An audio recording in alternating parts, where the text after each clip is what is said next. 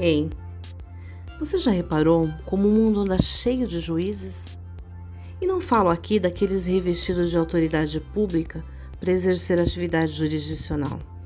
Eu falo de pessoas que se acham no direito e no dever de apontar a vida alheia.